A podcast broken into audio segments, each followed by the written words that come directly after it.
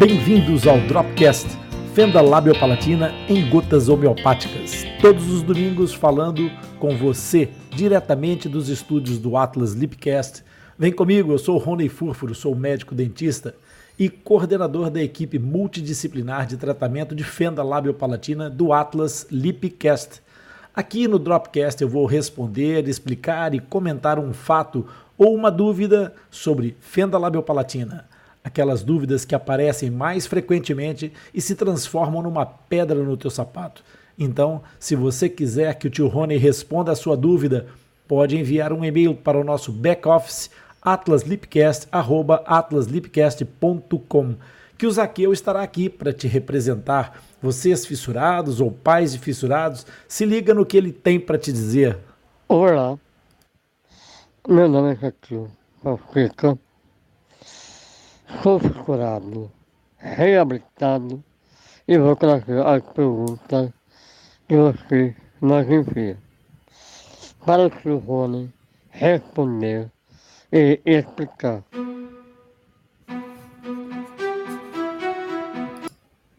Isso mesmo, isso mesmo, Zaqueu. E sem nova introdução, íamos aqui com uma segunda volta da introdução. Zaqueu, Agora é a tua vez, amigo, que você está ouvindo aqui, de dar boa noite para a nossa audiência, Zaqueu. Tá tudo bem contigo? Boa noite. Boa noite, doutor Rony. Tudo bem com você? Tá tudo, tudo impecável, Zaqueu. E nós estamos aqui para mais um Dropcast, mais, uma, mais um domingo para tirar dúvidas dos nossos amigos. E se os nossos amigos que ouvirem estiverem a ouvir pela primeira vez, não podem esquecer de subscrever o nosso Dropcast ativar as notificações para saber tudo o que a gente vai fazer e deixar o seu like, o seu coraçãozinho aí, se quiser. Então, Zaqueu, conta coisas. Boa noite a todos. Primeiro, doutor Rony. É certíssimo. É, vamos lá. Nós hoje temos a, a dúvida de uma, de uma mãe e uma paciente. O nome dela é Silvana Gustavo. Gustavo. A pergunta é a seguinte. A mama pode crescer por cima da cicatriz da cirurgia do lábio leporino ou não?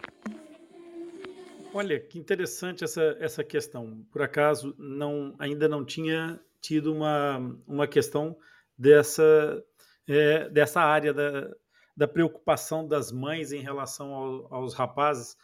É, de fato, há essa expectativa e compreensível expectativa quando as mães ainda não sabem como é que vai ser a trajetória do seu filho, ainda não sabem como é que o seu filho vai lidar com a sua própria cicatriz, e então é normal surgir esse tipo de dúvida, porque nós estamos a falar de uma cicatriz na, na frente, no lábio, uma cicatriz que a partida será visível e que a barba, o bigode, no caso do, do, do quererem deixar mais a barba mais farta, mais crescida, pode de fato acabar por esconder essa cicatriz, sim.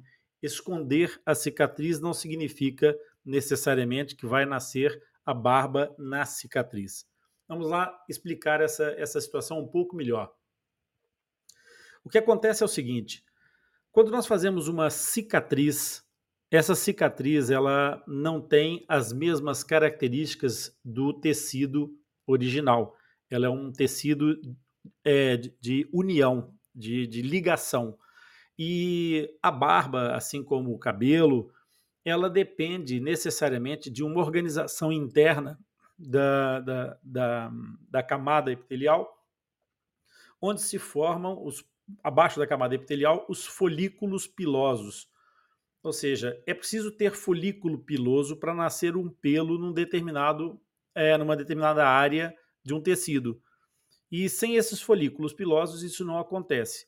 A cicatriz ela não tem essa mesma formação é, é, epitelial, a mesma formação celular do tecido que está à sua volta.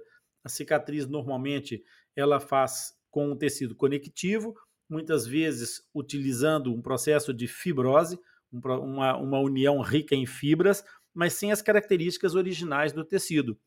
Logo, o que acontece é que na cicatriz propriamente não há formação de folículos pilosos.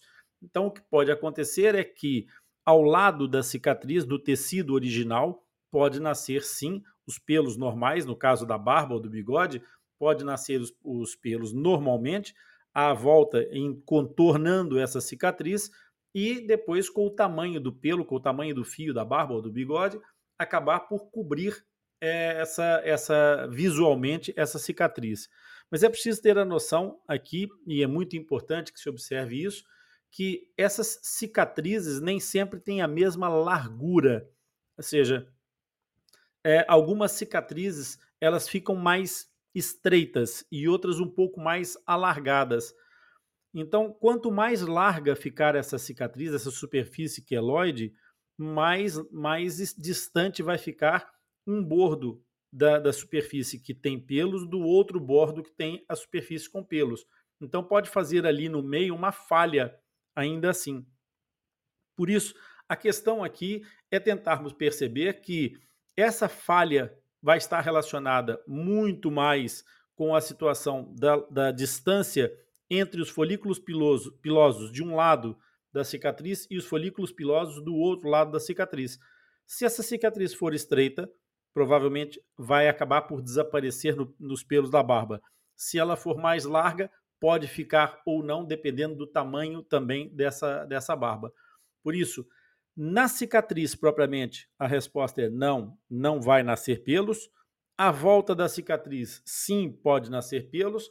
E o objetivo da pergunta certamente era saber se a cicatriz desapareceria na barba, pode desaparecer ou não, consoante a largura que essa cicatriz faça. No fundo, estamos a falar de um queloide que pode formar-se nessa cicatriz e que não vai permitir, então, a formação do folículo piloso, porque não traz essa informação genética na sua base. E então, é isso. Se você também tem alguma dúvida ou se quer sugerir algum assunto, alguma, alguma questão que você quer trazer para nós, pode enviar para o nosso e-mail para atlaslipcast.com. Uh, e também pode participar aqui, ao vivo, nessa live de domingo, instalando o aplicativo do Podbean e solicitando o seu lugar aqui ao nosso lado. Basta fazer o call-in, eu te chamo e você pergunta e a gente responde na hora a tua dúvida. Eu quero te agradecer pela tua participação e pela tua companhia. E se você aprendeu algo hoje ou se esclareceu alguma dúvida, curte aí, compartilhe esse episódio com algum amigo, um familiar. Eu tenho certeza que eles vão gostar e vão aproveitar. Você vai deixar alguém com um sorriso aberto e sem aberturas, eu tenho a certeza. Compartilhando e enviando as suas dúvidas para o nosso podcast, você também nos ajuda a divulgar informação sobre fenda lábio-palatina e nos motiva a continuar criando um conteúdo que seja relevante para ti, que possa te ajudar mais a resolver as tuas questões. Não se esqueça que todos os episódios do Dropcast ficam disponíveis no Podbean Live por uma semana e depois vão para o Atlas Lipcast, que fica disponível em todos os agregadores de podcast. Assim você pode acessar e ouvir sempre que quiser. Os links dos nossos canais estão disponíveis na descrição desse episódio. Por isso, até o próximo encontro!